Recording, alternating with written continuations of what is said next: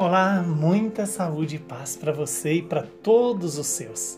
Hoje a igreja celebra a memória de Santo André e o evangelho de hoje é Mateus capítulo 4, versículos de 18 a 22.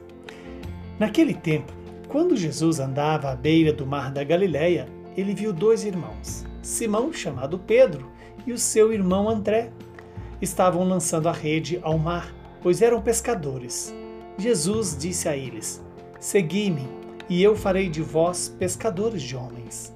Eles imediatamente deixaram as redes e o seguiram.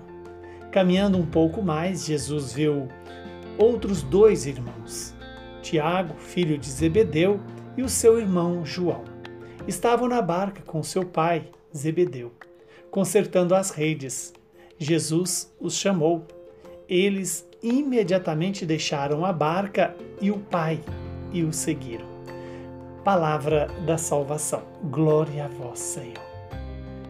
Que esta palavra perdoe os nossos pecados e se cumpra em nosso favor. Hoje o Senhor nos dá como presente essa palavra que vem exatamente renovar em nós o chamado do Senhor. Assim como Jesus chamou Pedro e André, Tiago e João, hoje Jesus chama a mim e a você. E Jesus passa aonde estão aqueles homens a serem chamados pescadores de homens, pescadores do reino. Como Jesus vai até a minha vida e a sua vida para nos convidar. Segue-me, vinde a mim e segui-me e eu vos farei pescadores de homens. O melhor de tudo é que neste Evangelho o Senhor nos dá a chance de ter a mesma resposta. Diz André, Pedro, Tiago e João. Deixar tudo e seguir o Senhor. Deixar as redes, deixar o Pai, deixar os vínculos afetivos, deixar os vínculos é, profissionais, patrimoniais e nos unir ao Senhor que nos chama. Vem e segue-me.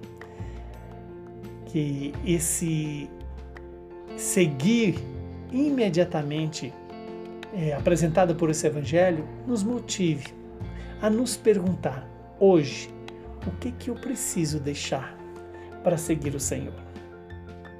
Deixar pai, deixar um emprego, pode ser para muitos um chamado de Deus. Mas o que Deus quer mais é que nós tenhamos coragem de deixar-nos em segundo lugar e deixar Jesus ser o primeiro lugar. Mais do que abandonar tudo, Deus quer que eu abandone o que não é de Deus em mim. O que me impede de fazer o seguimento do Senhor.